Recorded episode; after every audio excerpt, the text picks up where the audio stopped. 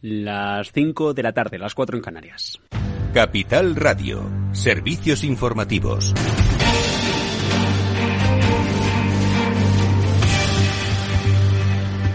¿Qué tal? Muy buenas tardes. En el Vaticano ya son ocho las horas que lleva abierta la Basílica de San Pedro en Roma por la capilla ardiente del Papa Benedicto XVI. Se espera que de aquí al miércoles sean cerca de 100.000 los feligreses que se acerquen a velar el cuerpo del pontífice fallecido el pasado día 31 antes de que cierre este miércoles una agenda que terminará el jueves con el entierro en la cripta papal. Pedro Díaz, buenas tardes.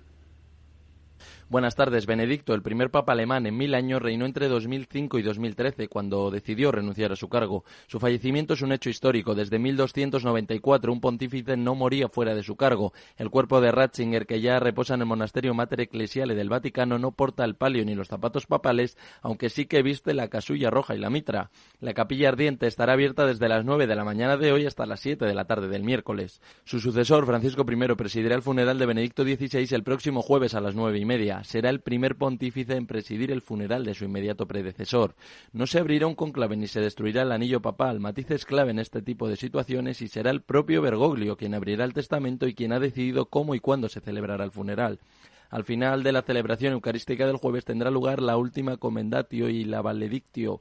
El ataúd del sumo pontífice emérito será llevado a la Basílica de San Pedro y luego a las grutas del Vaticano para su entierro. El lugar indicado por Benedicto XVI para ser enterrado será en la cripta dedicada a los pontífices, situada bajo la Basílica Vaticana. Gracias, Pedro. Por la guerra ya camino de dos años, la presidenta de la Comisión, Ursula von der Leyen, acaba de mantener su primera conversación telefónica en este año con el presidente de Ucrania, Volodymyr Zelensky, en la que ha comentado, y lo ha hecho a través de Twitter en los últimos minutos, que la Unión Europea va a comenzar a transferir próximamente, no aclara plazos a Kiev, los 18.000 millones de euros comprometidos para hacer frente a sus necesidades financieras más urgentes. Y si miramos a América Latina, en el segundo día ya de Lula da Silva como presidente de Brasil, el, el, gobierno de este país acaba de comunicar que la exención del impuesto federal a los combustibles va a tener una duración de algo más de un año para el diésel y para el biodiesel y de dos meses para la gasolina o el etanol, según un decreto publicado y para hacer frente a los incrementos de la crisis inflacionista y de la energética provocada por la guerra de Rusia en Ucrania. De vuelta a nuestro país, en el mercado, el Tribunal Supremo respalda una sentencia de la Audiencia Nacional que rebaja una sanción de competencia telefónica de 6 millones de euros a 50.000 por prácticas discriminatorias en los servicios que presta a otros operadores y por macro adelantados de PMIs que mejoran para el conjunto de la zona euro. En el caso de España permanece en zona de contracción, aunque mejora desde los casi 46 enteros, encadenando dos meses de rebotes a la espera de conocer esta referencia en Estados Unidos mañana martes en un contexto de ralentización que no recesión, en opinión del analista financiero Juan Ignacio Crespo. Sí, se necesita liquidez de urgencia, ¿no?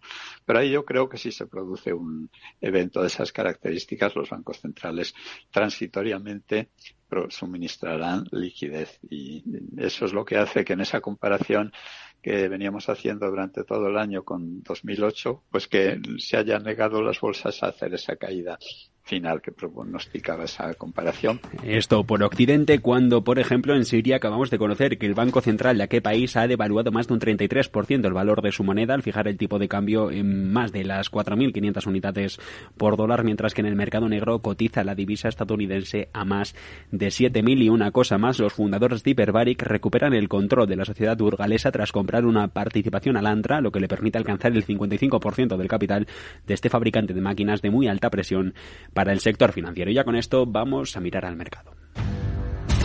Claves del mercado.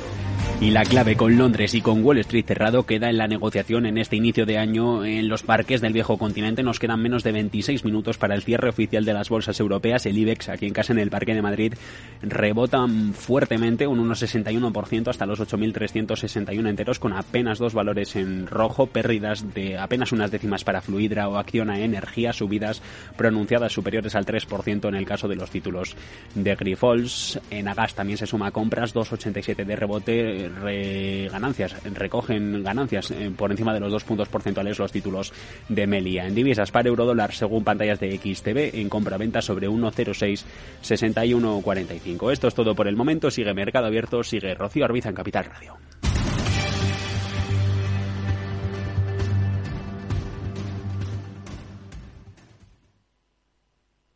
¿Busca una plataforma de trading potente? Con CMC Markets tendrá herramientas de trading de nivel institucional en sus manos, con más de 115 indicadores técnicos, osciladores, agenda macro, análisis fundamental de Morningstar. Descubra todo lo que necesita nuestra plataforma de manera gratuita. Opere con el mejor. Pruébelo sin compromiso con una cuenta demo. Entre en cmcmarkets.es o llame al 911 140 700. CMC Markets. Más de 30 años siendo su broker online de confianza.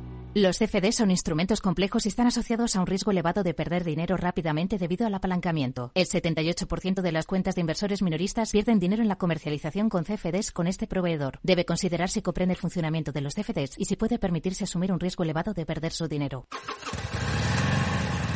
Moto. Curvas. Todo sobre ruedas. Es muy simple asegurarse con el Betia. Simple, claro, el Betia. Mercado Abierto con Rocío Arbiza. Seguimos, seguimos en Mercado Abierto en Capital Radio. Seis minutos pasan ya de las cinco en punto de la tarde en esta jornada en la que no tenemos la referencia del principal mercado del mundo, el estadounidense, pero sí la de algunas plazas europeas operativas ya este 2 de enero. Entre ellos nuestro IBEX 35 que continúa con alzas de algo más del 1,5%. El peor comportamiento esta jornada, el más flojo, lo encontramos en la bolsa alemana con repuntes que no llegan, en su caso, al punto porcentual. Enseguida nos adentramos en más contenido.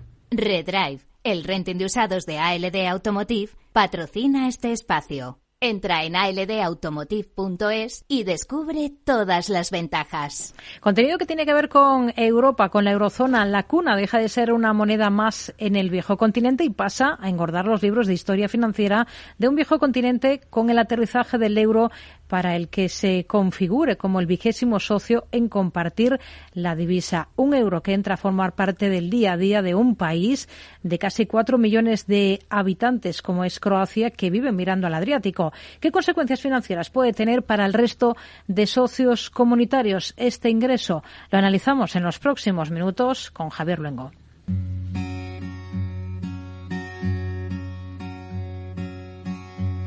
I'm at a party I don't wanna be at. And I don't ever wear a suit and tie. Wondering if I can sneak out the back. Nobody's even looking me in my eyes. Then you take my hand, finish my drink, say, shall we dance? Hell yeah. You know I love you, did I ever tell you? You make it better like that. Don't think I fit in at this party. Everyone's got so much to say. Yeah. I always feel like I'm nobody. Mm, who wants to fit in anyway? Con más de 27.000 millones de euros en reservas de divisas, lo que sería el 40% de un PIB que entra a formar parte de un club con países en peor situación financiera que Zagreb, que Croacia, entre otras referencias, si nos fijamos, por ejemplo, en los rendimientos a los bonos a 10 años croatas, tocan el 3,5%. Esto está por debajo de socios tan importantes o fundadores de la Unión como los italianos o los griegos. Por supuesto, la introducción del euro no garantiza por sí misma una prosperidad económica a priori. Es Nives Malénica, embajadora de Croacia en España, con quien hablamos en Mercado Abierto para analizar la entrada de su país a una alianza económica que ha traído a Europa uno de los mayores periodos de paz y prosperidad económica desde el fin de la Segunda Guerra Mundial con la salvaguarda. The ECB is ready to do whatever it takes de aquel whatever it takes que marcó el final de una crisis financiera como la de 2008 que acabó con los sueños de muchos en Bruselas, Estrasburgo o incluso Frankfurt. For us at the ECB, this New Year's Day is especially important because we are welcoming a new member in our family. Croatia. La llegada de Croacia a la familia del euro con el año nuevo fue el punto de partida del ejercicio para una presidenta del Banco Central, Christine Lagarde, que por cierto Croatia has shown incredible commitment at every step of the journey towards joining the Euro family. Destacaba hace unas horas el compromiso del país para conseguir ser, y con todas las de la ley, un socio más al que marquen el compás las siete reuniones anuales del Consejo de Gobierno de un BCE en cuanto a política monetaria. Con la introducción del euro, la economía croata será más resistente a posibles crisis financieras, ya que Croacia, como miembro de la eurozona, podrá contar con instrumentos financieros adicionales del Banco Central Europeo. Y esto con una crisis inflacionista por la guerra sonando de fondo. Así que esperamos que siga estando próxima a la tasa de inflación de la eurozona. Sobre la mesa están los efectos negativos, como en su momento los tuvimos otros, de la entrada en circulación del euro como moneda de pago en Croacia.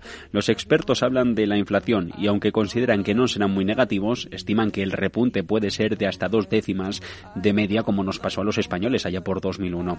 Así el objetivo es que en el 23 la inflación caiga hasta el 5,7 frente al 13,5 actual. Algo así como la tarjeta, por ejemplo, que nos dieron usará los croatas para ir a la panadería, los comercios eh, que ya han avanzado que para mejorar la transparencia desde septiembre llevan mostrando eh, las facturas tanto en cunas como en euros, una práctica que van a llevar hasta finales de este año. No more checks, no more passport controls. No more Y con la entrada en el euro, Croacia firma también su adhesión al espacio Schengen, sin fronteras, controles de pasaportes ni colas en los aeropuertos. Así lo ha vendido en las últimas horas la presidenta de la Comisión, Ursula von der Leyen. La zona, establecida en el 95, integrada por 26 países y habitada por 419 millones de habitantes, es aquella en la que pueden circular sin necesidad de pasaporte por las fronteras comunes todos los ciudadanos, un libre tránsito del que se beneficia de manera clara el turismo y que mejorará visiblemente las perspectivas económicas croatas.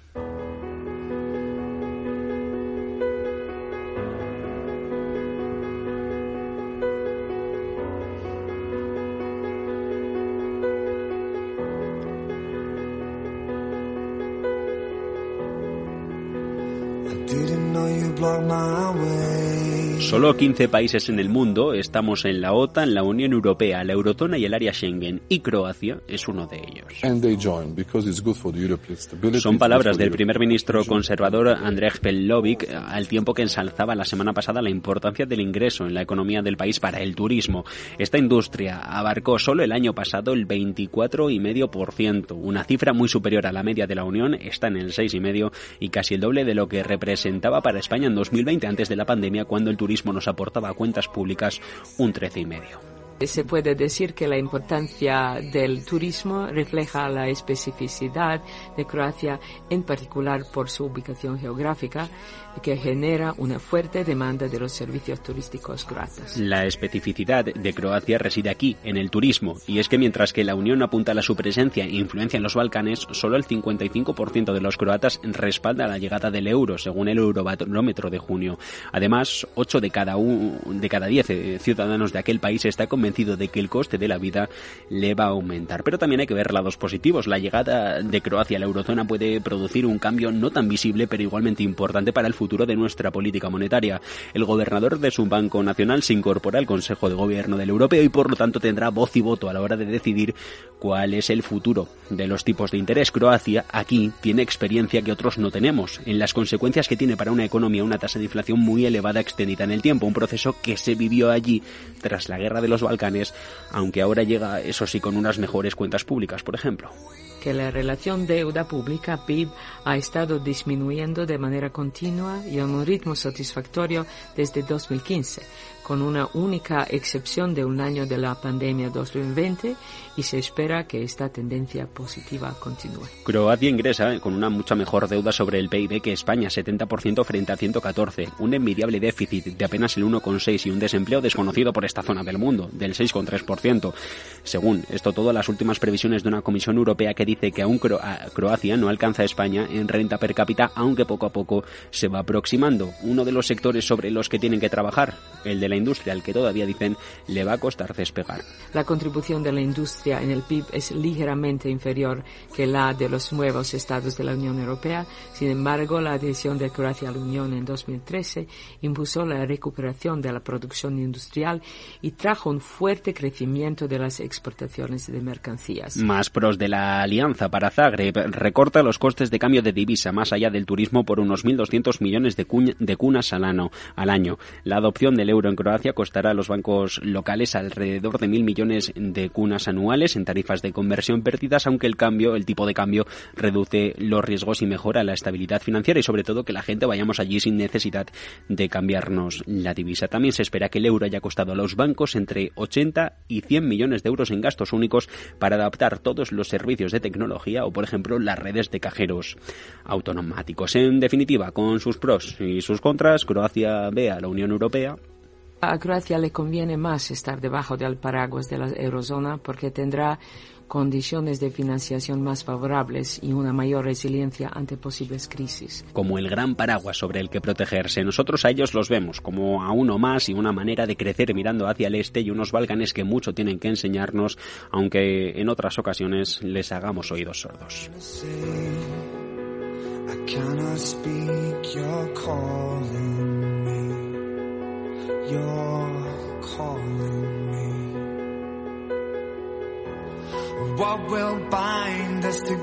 Redrive, el renting de usados de ALD Automotive, ha patrocinado este espacio. Entra en aldautomotive.es y descubre todas las ventajas. Tardes de Radio y Economía con Rocío Arbiza. Y de Croacia nos vamos a otro punto del planeta. ¿Dónde ponemos el foco esta tarde, Selena Niazbala? Hoy ponemos el foco en Dubái, uno de los emiratos más restrictivos hasta la fecha en lo que se refiere a la venta de alcohol en su territorio. Recibe el año nuevo con la eliminación del impuestazo a sus destilados.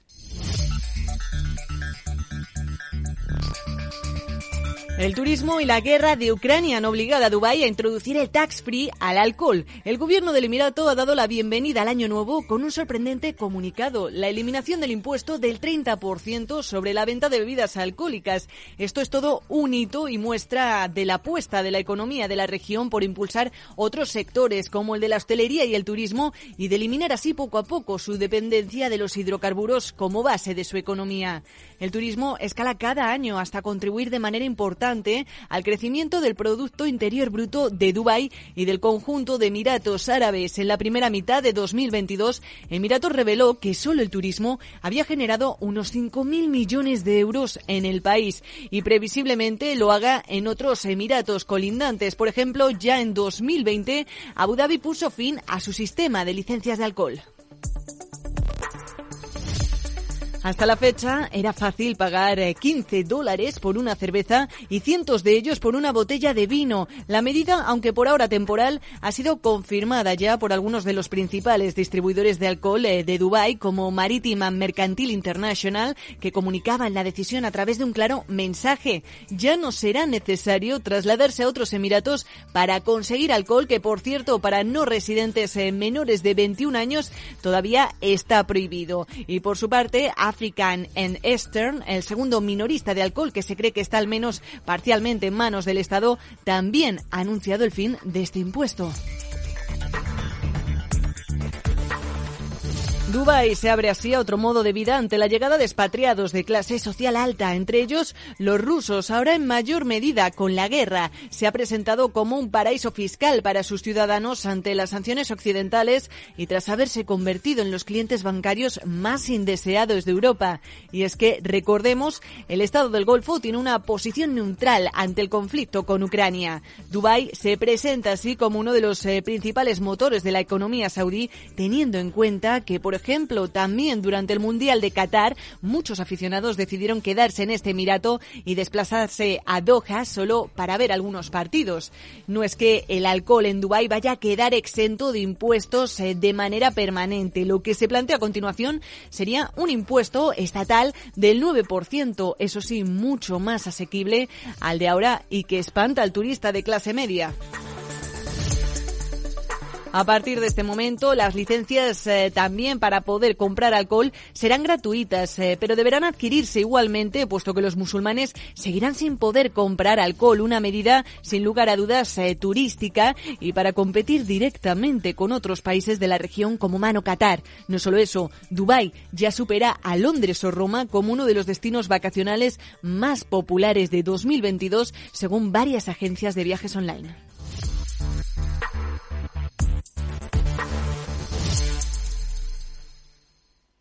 Tardes de Radio y Economía con Rocío Arbiza. Seguimos, abordamos la situación de otros mercados. Hoy, por cierto, entre los que están operativos, estamos viendo en renta variable caídas para la bolsa brasileña, para el índice Bovespa, que se acercan a esta hora de la tarde a los tres puntos eh, porcentuales. Es la primera sesión del año y los operadores brasileños están reaccionando a las declaraciones y a las decisiones del eh, recién eh, nombrado ya primer responsable presidente del país, Luis Ignacio Lula da Silva. ¿Qué es lo que se conoce o no gusta a los mercados? Pues esas recientes medidas económicas anunciadas durante la campaña, como por ejemplo la eliminación del techo constitucional de gasto, el aumento de la inversión pública y el papel fundamental de las empresas públicas en la promoción del desarrollo económico del país, de Brasil. Vamos a mirar ahora el mercado de divisas y de materias primas. Hacemos con Miguel Ángel Rodríguez, experto en mercados de CAPEX. Miguel Ángel, ¿qué tal? Muy buenas tardes. Hola, ¿qué tal? Muy buenas tardes, Rocío. Y también, eh, igualmente, feliz año. Feliz año. Comenzamos abordando también la macro de la jornada, que sí que tenemos algunas referencias, por ejemplo, datos de PMI de la eurozona, actividad del sector manufacturero que vuelve a deteriorarse en diciembre por sexto mes consecutivo, pero lo ha hecho a un ritmo inferior al de meses anteriores. ¿Cómo lo ve el vaso? Bueno, pues hemos visto bueno cómo se ha ido deteriorando durante todo el año 2022. Eh, en realidad, eh, la caída es inferior en los últimos tres meses, incluso puede ser que haya repuntado ligeramente los niveles eh, absolutos de PMI, ¿no? de índice de gerentes de compra, que es un indicador adelantado de la economía, pero todavía por debajo del umbral de 50, que como sabemos es el umbral que marca contracción económica o crecimiento.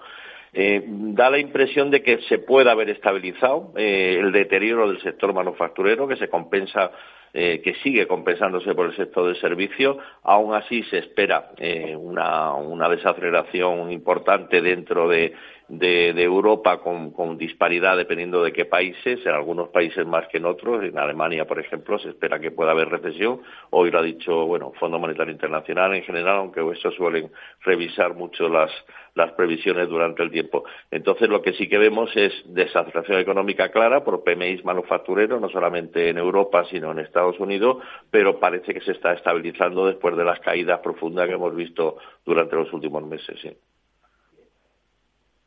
Donde, donde los datos de PMI han sido débiles, o más débiles ha sido en China, su actividad económica se contrae con fuerza por esa nueva oleada de COVID allí. Ha disminuido hasta los 47 puntos en diciembre frente a los 48 del mes anterior. Esto supone ya la tercera caída mensual consecutiva. Eh, va a estar una de las grandes referencias allí en la economía del gigante asiático. ¿Hasta qué punto está preocupado por esa macro China y sobre todo por ese efecto que pueda tener en las economías occidentales lo que pase allí? Sí, sí, China evidentemente es la que más ha sufrido y, de hecho sigue, sigue en caída. Mm, bueno, en políticas de estímulo monetario precisamente para revitalizar la economía de allí son las que están tomando el Banco Central de China, también medidas fiscales por el gobierno y ahora, bueno, ahora estamos en el tema de la, de la, eliminación, el, el abandono de la política de COVID cero. Eso va a ser importante aunque presenta muchas incógnitas todavía. ¿Hasta qué punto eh, eso no va a provocar, una de las cosas que se está mirando en el mercado, va a provocar pues un aumento de las infecciones y, un potencial cierre posterior? También eh, el incremento de la actividad, si es que se produce por la eliminación de la política de COVID cero, pues un crecimiento de la demanda eh, en China que podría incrementar también el valor de las materias primas. Estamos ahí en un momento de, de duda. Pero desde luego la clave está en, en esto, en que ya van a dejar la, los cierres debido a, la, al COVID, con el COVID cero abandonado, y posiblemente veamos algún tipo de repuntes en los indicadores adelantados como este que indica. Sí. ¿Qué, qué factores va a vigilar ahora mismo para, para empezar con buen pie este 2023 eh, si nos atenemos eh, al mercado de divisas? Bueno, pues importantes eh, los datos, como vienen siendo habituales en los últimos meses, los datos tanto de en Estados Unidos, sobre todo el dólar, inflación y, empleo. Este viernes, en que es festivo aquí en España, pero en Estados Unidos no y en el resto del mundo tampoco, un dato muy importante que es el dato de empleo. Eh, las nóminas no agrícolas, el mercado va a estar muy, muy pendiente a estos datos. Aquí eh, la tónica es mal dato bueno para, para la economía, o sea, para, para los, los índices bursátiles y en ese caso, bueno, si saliera un mal dato, es decir, un aumento de la tasa de desempleo por encima del 3,7%, que es lo que está actualmente y es lo que busca la, Reserva Federal, pues sería mm, eh, para el dólar en concreto sería débil, ¿no? Sería debilitamiento del dólar, que es lo que se espera que, vaya ocurriendo durante todo este año. Hmm. Em, ¿Estaría posicionado ya para un cambio de tornas en el yen japonés para, este ejercicio? ¿Qué estrategia seguiría con la moneda nipona? Sí, bueno, hemos visto el movimiento más importante que hemos visto durante todo este año pasado ha sido precisamente este, el debilitamiento del yen japonés, fortalecimiento del dólar eh, contra el yen y contra todas las divisas.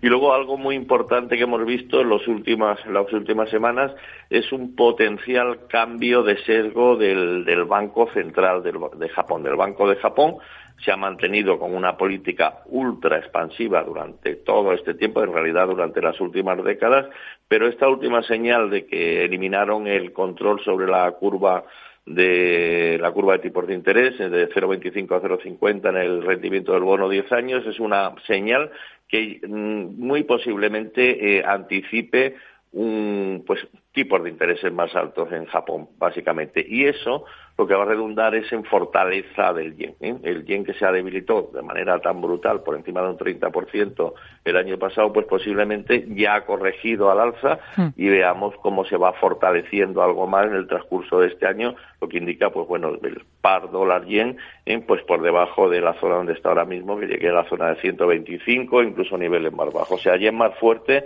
por un potencial muy posible, muy probable cambio en el centro de la política monetaria japonesa. Ya que ha citado al dólar, ¿qué cabe esperar este año del billete verde después de esa fortaleza exhibida durante el último ejercicio? Bueno, pues lo que se espera es que corrija precisamente, no solamente contra el yen, como estoy mencionando aquí, sino que corrija en términos generales. Eso va a depender mucho de, la, de lo que haga la Reserva Federal. Muy probablemente mm, al final de marzo, del primer trimestre de este año ya que estamos, eh, ya estemos o muy cerca o hayamos alcanzado el pico de, los, de las subidas de tipos de interés en Estados Unidos, estemos muy cerca, ¿no?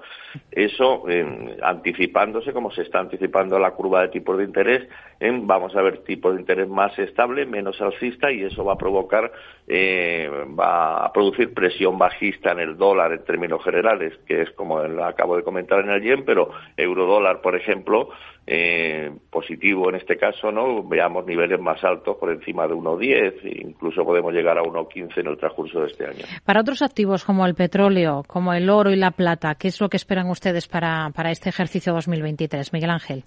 Bueno, pues en el, en el petróleo va a depender mucho, va a depender mucho de, cómo evoluciona la demanda global, ¿no? Eh, desaceleración en China muy importante en ese sentido.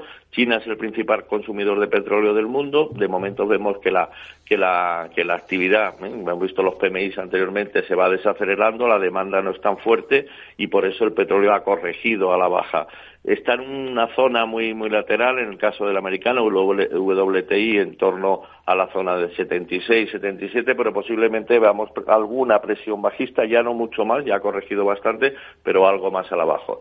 El dólar y la plata por correlación con el, perdón, el oro, y la plata por correlación con el oro tiene eh, una relación muy directa con el precio del dólar en este caso, inversa. El dólar a la baja, por lo tanto, el oro y la plata también la podemos ver a niveles, podemos verlo en niveles más altos, tanto materias primas, el, el, oro, pues en la zona de, de la zona de 1800, 1870, lo podemos ver más alto, y la plata podría llegar a niveles de 25. O sea, presión alcista en esta estos metales precisamente por debilidad del dólar. Miguel Ángel Rodríguez, experto en mercados de CAPES. Gracias y hasta la próxima. Muy buenas tardes. Muchas gracias. Hoy estamos viendo como el euro, la moneda única, está recortando terreno discretamente frente al billete verde de Estados Unidos. Está en cotas de 1,0653 unidades según las pantallas de XTV. Sofía. ¿Te sientes atraído por invertir pero no sabes por dónde empezar? XTB, el broker líder en el mercado europeo con más de 500.000 clientes, pone a tu disposición la mejor oferta del mercado. Ninguna comisión en la compra y venta de acciones y ETFs de todo el mundo hasta 100.000 euros mensuales. El proceso es muy sencillo, entras en xtb.com y en 5 minutos abres una cuenta completamente online. Además dispondrás de la mejor formación del sector a tu disposición, análisis diarios de mercado y atención al cliente 24 horas al día. Un broker, muchas posibilidades, xtb.com. A partir de 100.000 euros al mes, la comisión es de 0,2% mínimo 10 euros. Invertir implica riesgos.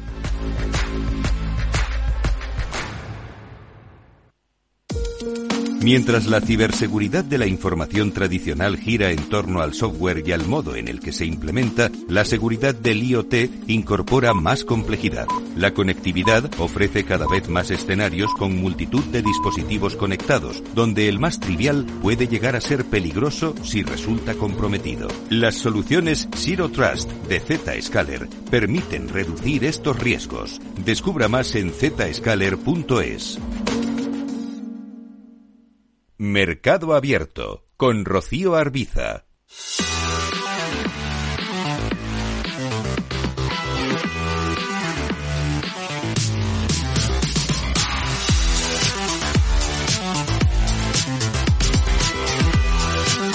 Comprobamos cómo están las cosas también en el mercado de renta fija con Hernán Cortés, socio de Olea Gestión y cogestor del fondo Olea Neutral. Hola Hernán, ¿qué tal? Muy buenas tardes y feliz año. Igualmente, Rocío, buenas tardes. Bueno, eh, claves de esta primera sesión del año en el mercado de deuda, eh, un tanto descafeinada, ¿no? Porque faltan varias referencias. ¿Con qué ánimo, en todo caso, enfrentan ustedes este, este ejercicio, este 2023? Bueno, la verdad es que el mercado ha arrancado con, con, mucha fuerza. Eh, estamos viendo bajadas de tipos de interés, de rentabilidades en el 10 años de entre 12, 12 13 puntos básicos en rentabilidad, que, no está nada mal para, para un solo día, ¿no? Y lo que pasa que he estado mirando cuánto realmente habían subido las rentabilidades en el mes de diciembre y claro, es que el, el, la subida de rentabilidades en el 10 años habían sido muy, muy pronunciadas. Entonces, el bono alemán, el que, el que menos había subido, pues eh, había subido unos 60 puntos básicos, lo, España y Francia unos 70 y Italia 80. Entonces, bueno, teniendo en cuenta eh, esas subidas tan fuertes como el mes de diciembre, pues parece razonable que en enero, con vistas ya a un horizonte un poco más lejano, pues la gente aproveche estos niveles por lo menos para entrar. Pero es verdad que estando cerrado en Londres y Estados Unidos, más hmm. algunas plazas más, pues bueno, mmm, habrá que ver mañana y cómo se comporta, ¿no? En el último ejercicio, las emisiones corporativas bajaron de forma considerable. Esa abrupta subida de tipos alejó a muchas empresas del mercado de capitales, gracias también, en gran medida, a esa abundante liquidez que habían amasado durante eh, años atrás de tipos cero. ¿Espera que este tipo, que este año se reactive eh, de forma clara este mercado, el de deuda corporativa? ¿Espera un 2023 de, de grandes emisiones de deuda empresarial? Bueno, eh, es previsible que, que, así sea, ¿no? No sé si grandes volúmenes, pero por lo menos más que el año pasado, porque el año pasado los volúmenes eran muy reducidos, ¿no? Claro, para que la gente se dé cuenta, lo que pasaba el año pasado es que un emisor sacaba una emisión un día, un lunes, a un nivel atractivo, que era como pues 10, 15 puntos básicos de rentabilidad por encima de cómo estaban sus bonos, y al día siguiente pues se producía una subida de rentabilidades en el medio largo plazo en los bonos de gobierno de esos más o menos 10 o 12 puntos básicos. Y, y entonces claro aquella emisión que parecía tan atractiva el lunes, el martes pasaba a ya no ser atractiva, incluso el martes pasaba a cotizar por debajo del precio de venta. Entonces, lo que pasó el año pasado es que eh, los compradores de emisiones eh, se cansaron de perder dinero, porque cada vez que salía un bono nuevo y compraban el bono nuevo, como las rentabilidades a largo no pararon de subir durante todo el año, eh, al día siguiente o a los pocos días ese bono ya mm, el precio en mercado era inferior al, que habían comprado. Entonces, los emisores se encontraban con muchas dificultades para poder vender, tenían que pagar unas primas por encima de sus bonos que estaban cotizando en el mercado muy elevadas, estaban dañando sus propias emisiones al sacar primas tan elevadas y al final a duras penas conseguían los importes que necesitaban, con lo que al final se fue secando el mercado y, acabamos pues los últimos tres cuatro meses con prácticamente muy pocas emisiones. Entonces al, haber habido un volumen tan bajo de emisiones el año pasado y al tener este año ya los tipos de interés eh, con el fuerte ajuste del año pasado hombre, que no quiere decir que, se vayan a mover algo este año, pero no en la magnitud que se movieron el año pasado. Entonces, el mercado de crédito lo que necesita es cierta estabilidad de tipos, para que cuando salga un emisor pague una prima razonable, tampoco una barbaridad, y ese bono, bueno, pues previsiblemente en los siguientes días no tenga por qué caer de precio, ¿no? Entonces yo creo que sí es previsible ver un un aumento en la medida en la medida que va a haber una estabilidad de tipos mucho mayor en el largo plazo de la, de la que ha habido. A nosotros en este programa nos vienen contando en las últimas semanas que se espera que la banca destaque con la emisión de cédulas en este ejercicio 2023. ¿Con qué ojos miran ustedes ahora mismo a la deuda bancaria? Pues la verdad con muy buenos ojos. Eh, los bancos, después de 10 años de de funcionar prácticamente sin margen, eh, con tipos de interés negativos, obviamente el margen disminuye sustancialmente para todos los bancos y ahora empiezan a tener un margen pues mucho más no, normalizado. Tampoco es que sea, como dicen, eh, a veces se lee, se escucha que, mm, que, son márgenes disparados o históricos. No, no, no. Son los márgenes de los bancos son normalizados. O sea, porque lo que no es normal es tener los tipos en negativo. Lo normal es tenerlo, pues eso, entre el 1 y el 3%. Entonces, en un momento como este, los, los bancos van a mejorar sustancialmente su cuenta de resultados. Eso le permite pues mejorar su solvencia, ya que acumularán unos resultados que parte destinada a reservas. Y luego, mm, durante todos estos años, han estado haciendo ampliaciones de capital que han fortalecido enormemente sus ratios de capital, ¿no? O sea que en este momento los ratios de capital de los bancos, para que la gente se haga una idea, rondan el 13%. Hmm. Y en el 2008, cuando fue la crisis financiera global, pues rondaba el 4 o 5%, o sea que han más, de, más que duplicado los ratios de capital. Entonces, en ese sentido, los bancos son mucho más solventes de lo, de lo, que, de lo que podían haber sido en, los últimos 10 años. Entonces yo creo que eso les hace muy atractivos como emisores.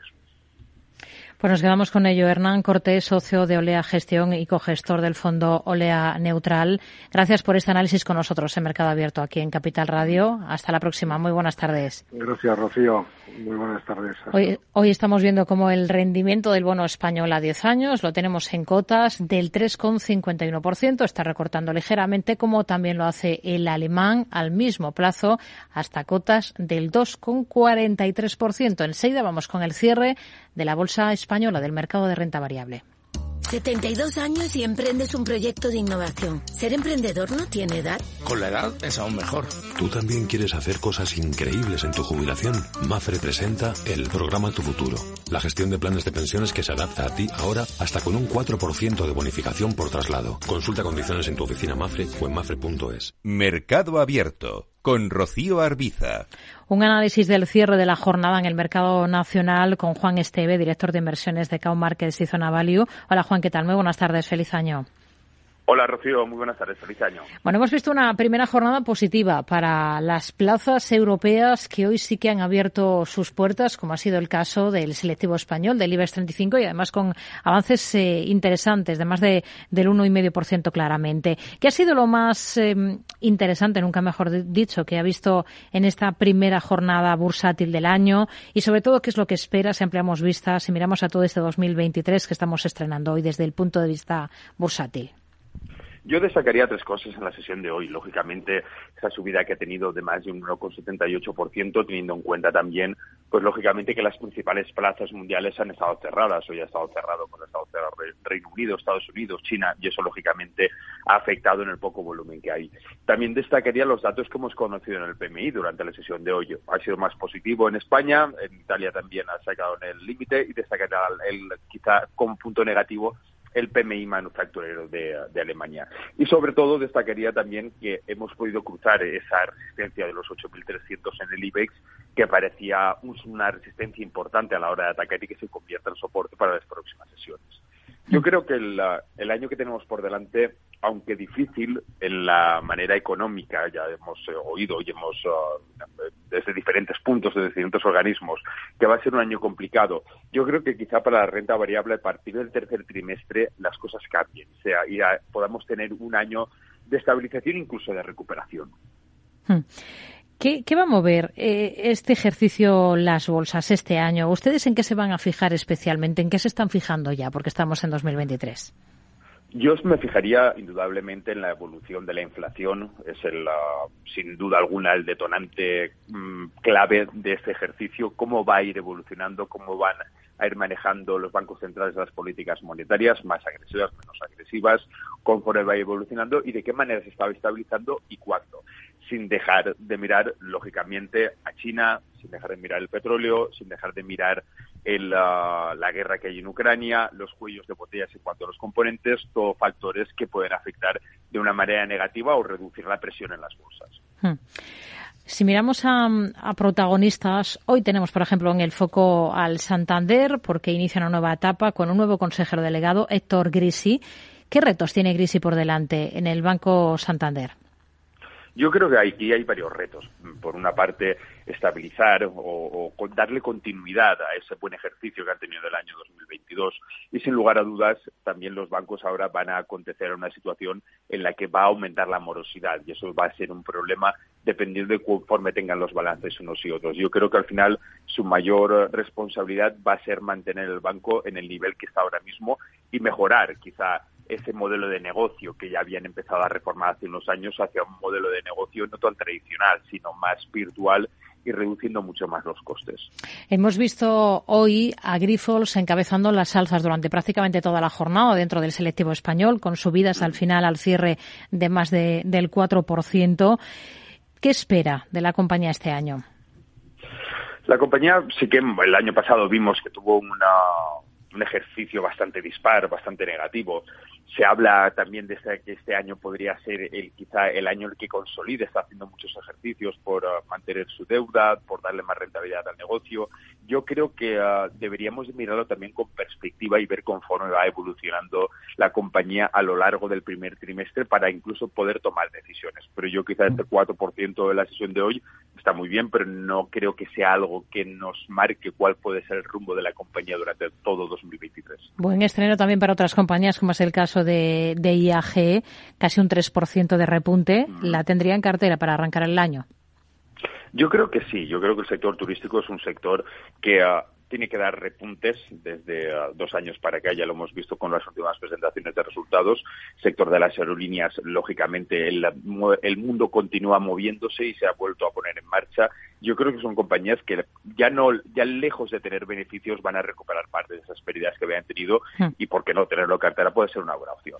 Entre las pocas en negativo de la jornada hemos visto acción a eh, la compañía de energía, la filial de energías renovables de Acciona, con descensos muy tímidos, todo hay que decirlo, de apenas el 0,11%. ¿Qué visión tienen ustedes ahora para el valor? Yo creo que las empresas de energías renovables también son valores para tener, por lo menos en el punto de mira, si no en la cartera, pues tenerlos también en la, en la recámara. Yo creo que es un valor que lo puede hacer bien y ya, ya lo veremos durante este próximo 2023, como las empresas energéticas van a tener también mucho que decir.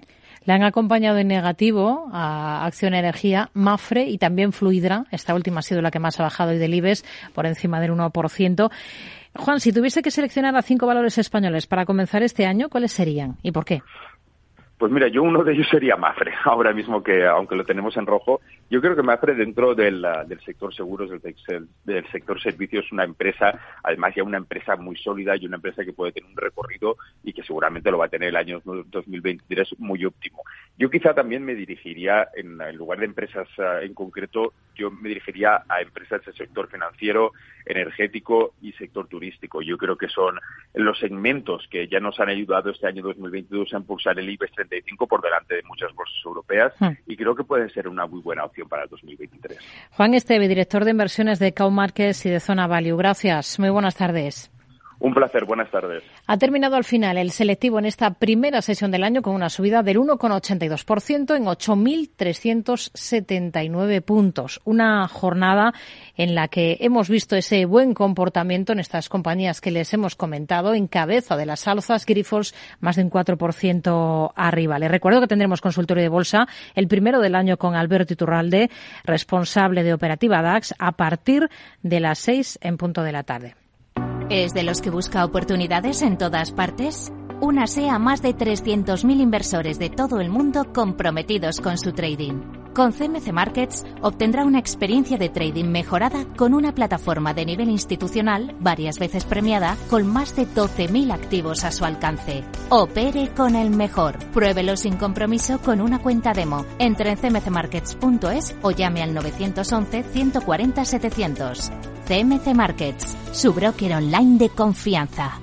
Los CFD son instrumentos complejos y están asociados a un riesgo elevado de perder dinero rápidamente debido al apalancamiento. El 78% de las cuentas de inversores minoristas pierden dinero en la comercialización con CFDs con este proveedor. Debe considerar si comprende el funcionamiento de los CFDs y si puede permitirse asumir un riesgo elevado de perder su dinero. Mercado Abierto con Rocío Arbiza. Seguimos en Mercado Abierto, seguimos hablando de compañías, en este caso del ecosistema de empresas emergentes, porque con el estreno de este 2023 acaba de entrar en vigor la nueva ley de startups. Vamos a ver qué es lo que implica, Javier Luengo. Sí, Rocío, desde hace unas horas España cuenta con una ley pionera, un texto legislativo que introduce múltiples ventajas fiscales para estas startups, estas pequeñas empresas, cambios que van a permitir agilizar trámites, tener menos impuestos para emprendedores, pero que inicialmente fueron criticados por su dudoso impacto. Luz verde definitiva que ha costado mucho, eso sí, más de 80 enmiendas por la pelea política Blanco sobre negro, Jordi Rovira, socio del área fiscal y tributario y consejero delegado de AGM Abogados. ¿Qué tal? Muy buenas tardes. Muy buenas tardes y muchas gracias por, por considerarnos a nosotros, a AGM Abogados, para tener esta, esta charla sobre esta ley de startups que está generando tanto, tanto impacto. Mm, tras una ardua tramitación parlamentaria, lo decíamos, más de 80 enmiendas para, para tratar de perfilar este, este documento que salió del Ministerio de Economía de Nadia Calviño, para poner un poco blanco sobre negro, como decíamos, a partir de ahora, ¿qué trato fiscal concreto van a tener las startups en nuestro país? En primer lugar, es, es, es esencial tener en consideración qué se considera en base a esta norma por startup. No es cualquier no es cualquier entidad nueva, digamos por traducción directa de lo que sería el vocablo inglés. Es curioso también siempre que pongamos este tipo de este tipo de palabras inglesas porque parece que quedan mejor, ¿no? Eh, no es cualquier nueva entidad la que va a ser acreedora de estos beneficios fiscales, sino aquellas que se califiquen por su carácter innovador, que tengan un especial interés económico para España. Y eso además nos vendrá, nos vendrá certificado por un organismo, un organismo que será INISA u otros si firman un convenio con INISA, pero principalmente será INISA quien, quien remitirá ese, certificado. Adicionalmente, adicionalmente, estas empresas innovadoras eh, deberán ser sí de nueva creación con menos de cinco años, o en el siete años, o en el caso de, aquellas que sean biotecnológicas, energéticas, o que realmente tengan algo muy muy especial, eh, serán siete años.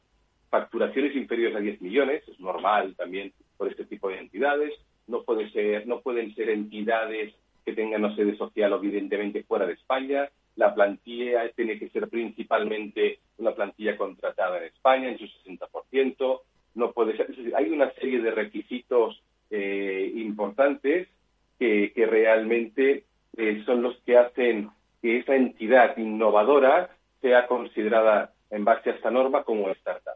Y si es así y se cumplen todos, todos esos requisitos, lo que va a suceder es que aparecen unos incentivos fiscales para atraer que este tipo de entidades se establezcan en España. ¿Qué incentivos fiscales encontramos en la ley, por ejemplo? Desde un punto de vista, es decir, por arriba, desde un punto de vista de los inversores, eh, pues realmente se incrementan los beneficios en cuanto a las bonificaciones y deducciones que son aplicables. Hasta ahora los límites que teníamos eran de eh, 60.000 euros de inversión y a partir de ahora hay una, y una deducción en IRPF en el caso de inversor particular del 30% y ahora nos encontraremos que la inversión en estos casos puede llegar a ser hasta de 100.000 euros y una deducción del 50%, por un lado. Luego, si nos fijamos, por ejemplo, como principales aspectos, ¿eh? como principales beneficios fiscales, si nos fijamos en relación a la propia sociedad, pues nos encontraremos que en comparación con el tipo fijo habitual que tienen las sociedades en España, que es del 25%, este tipo de entidades pues tributarán al 15%. Luego también tienen beneficios en cuanto a el aplazamiento de potencial de su cuota por el impuesto sobre sociedades, aquello aquello que les toca pagar por este impuesto, pues podrá ser aplazado durante los dos primeros años cuando tengan rendimiento positivo. Sí que es cierto, sí que es cierto que, ha sido una ley movida, pero desde mi punto de vista, el enfoque que le han dado, aunque es para un tipo de entidades, y eso me parece razonable, porque si no eh, podríamos entrar en lo que se denomina habitualmente el café para todos, eh, sí que es cierto que para ese tipo de entidades que realmente son las que las que, las que realmente pueden estimular eh, mejor en lo que es el ecosistema, digamos, innovador, eh, los beneficios fiscales que se han establecido son muy interesantes. Por tanto, desde mi punto de vista, técnicamente y en cuanto a orientación de la norma, es, una norma muy interesante. Leía el otro día que el Gobierno pretende conseguir con esta nueva ley un mínimo del 20% de incremento de la inversión actual. Eh, ¿Es un porcentaje factible o es demasiado ambicioso? desde un punto de vista de políticas de inversión, no sabría decirte, pero sí que es verdad que con esta norma nos acercamos bastante a esquemas fiscales y esquemas de definición de entidades, startup o que realmente son atractivas desde un punto de vista del desarrollo de lo que se denominaría limas de Maggi, eh, y comparables a, jurisdicciones eh, cercanas. por tanto, sí que es verdad que aquí eh, con esta fiscalidad que se está estableciendo, pues es posible que realmente el, incremento de inversión sea relevante. No sabría decirte si es un 20 puede ser un 20% o más. Esperemos que sea más que el 20%, porque realmente desde mi punto de vista la ley está está bien construida y es atractiva y los y aquellos que realmente piensen en realizar inversiones en este en, estos, en los ámbitos que hemos dicho previamente, yo creo que sí deberían analizarla muy bien. Uno de los puntos calientes, los carrete interest, las primas que cobran los inversores de los grandes fondos privados. Eh, eh, eh, explíquenos un poquito más esto, que, sé que, sé que se ha estudiado el tema. Muchísimas gracias. realmente ah, existía mucha polémica en relación a los carrete interest. Para, lo, has, establecido muy bien. Al final, estas son las comisiones de éxito que cobran básicamente los gestores de los vehículos. ¿de acuerdo? De los vehículos, es decir, la, estructura que se monta para el desarrollo de este tipo de, actividades innovadoras, digamos. Eh, en este caso, ¿qué pasaba? Que en, la jurisdicción, digamos, o en el ámbito, en el ámbito común, eh, es decir, en, España, eliminando el esquema, lo que son las de Navarra y las diputaciones y el País Vasco, diputaciones forales, eh, el tratamiento fiscal que se le daba a estas comisiones de éxito, por considerarse que realmente no, no, se correspondían con algo que tuviera una relación directa con el capital, sino que era como consecuencia del premio un esfuerzo, pues esa interpretación que a mí me parece correcta. Eh, ¿Qué sucedía? Que el tratamiento fiscal que se le daba a estas comisiones de éxito era el tratamiento de rendimientos del trabajo. Claro, eh, no debemos ser eh, ajenos a que si realmente le damos ese tratamiento fiscal, eh, lo que sucede es que en función de la comunidad autónoma en la que esté establecido, esa comisión de éxito, que puede ser relevante, tiene una fiscalidad entre el 45 y el 54%. Por tanto, se iba, y hasta este momento, se iba muchísimo, muchísima parte del pastel eh, como consecuencia de la factura fiscal. Claro, estamos hablando en este caso, en esta ley, de atraer talento, de atraer talento. Y atraer talento supone pues que estos gestores, los que crean eh, que pueden implicarse en este tipo de proyectos, que, y además van a éxito, y eso tiene, tiene mucho riesgo, pues que tengan ese potencial incentivo fiscal y otra vez, como he dicho antes, que sea comparable al incentivo fiscal que, que pueden tener estos gestores en jurisdicciones, fíjate, ¿eh? en Navarra y País Vasco o en, en, otros países, digamos, del entorno. Tanto que se ha hecho por parte de, eh, o que se introduce mediante esta ley de startups, pues se introduce con, la calificación jurídica que desde mi punto de vista es correcta, es eso es un rendimiento del trabajo, se introduce un incentivo fiscal que equivale a que el 50%, el 50% de esa comisión de, ese, de éxito, ese cargo de interés, no tendrá, no tendrá fiscalidad, queda, queda exonerado de tributación. Luego, si hacemos ese análisis desde un punto de vista del impacto fiscal agregado que tendrá eso, es decir, si la mitad queda sin tributar, pues ¿qué sucede? Que es fantástico, que al final el esquema fiscal que nos proponen es equivalente a darle el tratamiento fiscal de rendimiento del ahorro, que es lo que se hace en estas otras, o similarmente en estas, eh, en estas otras jurisdicciones. Por tanto, al final, con esta nueva norma, con esta norma, no, lo que sucederá es que realmente no será un desincentivo la fiscalidad para estos gestores. Luego es verdad que se tienen que cumplir una serie de requisitos, pero, pero básicamente eh, esos requisitos a su vez son comparables con los que tienen esas otras jurisdicciones. Por tanto, estaremos en el mismo sitio. Seremos competitivos a nivel fiscal para los gestores como consecuencia del tratamiento fiscal que se da al interés en esta nueva ley de startups. Por tanto, desde un punto de vista es nuevamente es nuevamente acertado el tratamiento fiscal que proponen. Bueno, que de hecho está aprobado, por tanto, ya no es propuesto, sino que está aprobado. Sí, sí, que entra en vigor en unos días. Exacto. Mm, junto al documento nace también la ley de Crea y Crece para crear sociedades limitadas con un euro de capital social. Eh, no sé si estas dos leyes, este marco legislativo que, que nace en el nuevo año, es un hito relevante para, para el ecosistema emprendedor en una Europa en la que siempre nos aquejamos de que las trabas burocráticas impiden, impiden desarrollar económicamente a la zona como por ejemplo podría estar sucediendo o ha sucedido en los años atrás con Estados Unidos.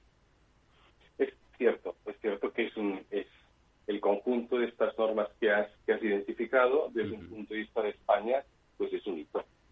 Eh, desde mi punto de vista, el, el hecho de establecer eh, esta, esta cifra de capital tan tan tan reducida, eh, bueno, pues para mí no es, no es un avance, porque realmente, realmente estas entidades, estas entidades sí deberían requerir de un capital mínimo, que tampoco era, tampoco era relevante, los 3.000 euros desde el punto de vista de España, porque al final, eh, entre comillas, el capital es como el compromiso, ¿no? Me caso, me caso con este capital y que lo pongo encima de la mesa para desarrollar ese proyecto que tengo, que tengo en la cabeza y que he estado trabajando en él durante tiempo. Por tanto, eh, la seguridad, no jurídica ya, sino económica que se produce como consecuencia de introducir este esquema de un euro, pues para mí digamos que, que desencaja. Pero, pero es verdad que en otros países, en otros países, esto está establecido de esta manera y por tanto, fíjate que el conjunto de estas normas lo que buscan es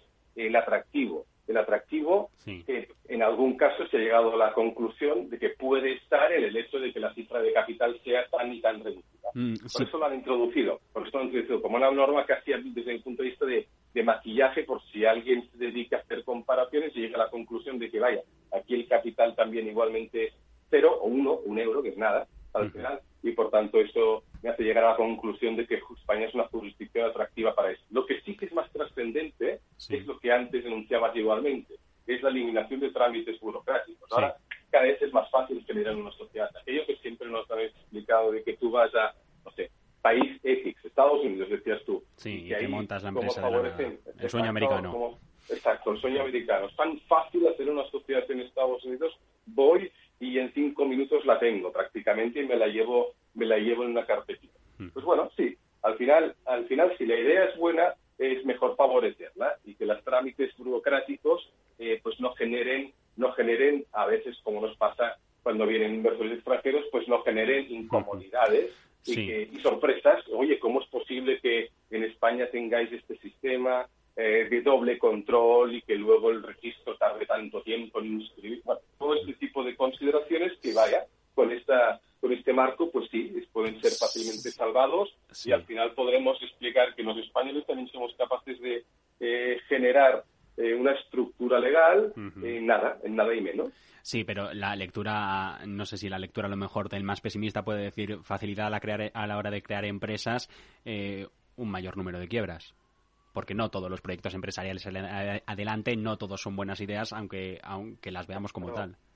Está claro. Además, fíjate que todos, cuando haces una lectura de, para mí, algo que es muy interesante, que es la exposición de motivos de las leyes, cuando haces una lectura de lo que es la, ley de startups, desde mi punto de vista se, se enfoca muy bien. Dice, ojo, eh, si venimos a establecer estos, estos beneficios fiscales es porque, qué sorpresa, la economía ha cambiado. Y para nosotros startups son aquellas entidades que son intensivas en capital, tanto eh, con, digamos, dinero como capital humano, pero que tienen un amplio ámbito, digamos, de incertidumbre en cuanto a la consecución de su éxito. Pero a su vez dicen, ojo, este es el nuevo modelo en gran parte de generación de negocio a día de hoy. Es decir, todo aquello que es lo que queremos fomentar, que es lo no convencional, que es lo disruptivo, lo que realmente genera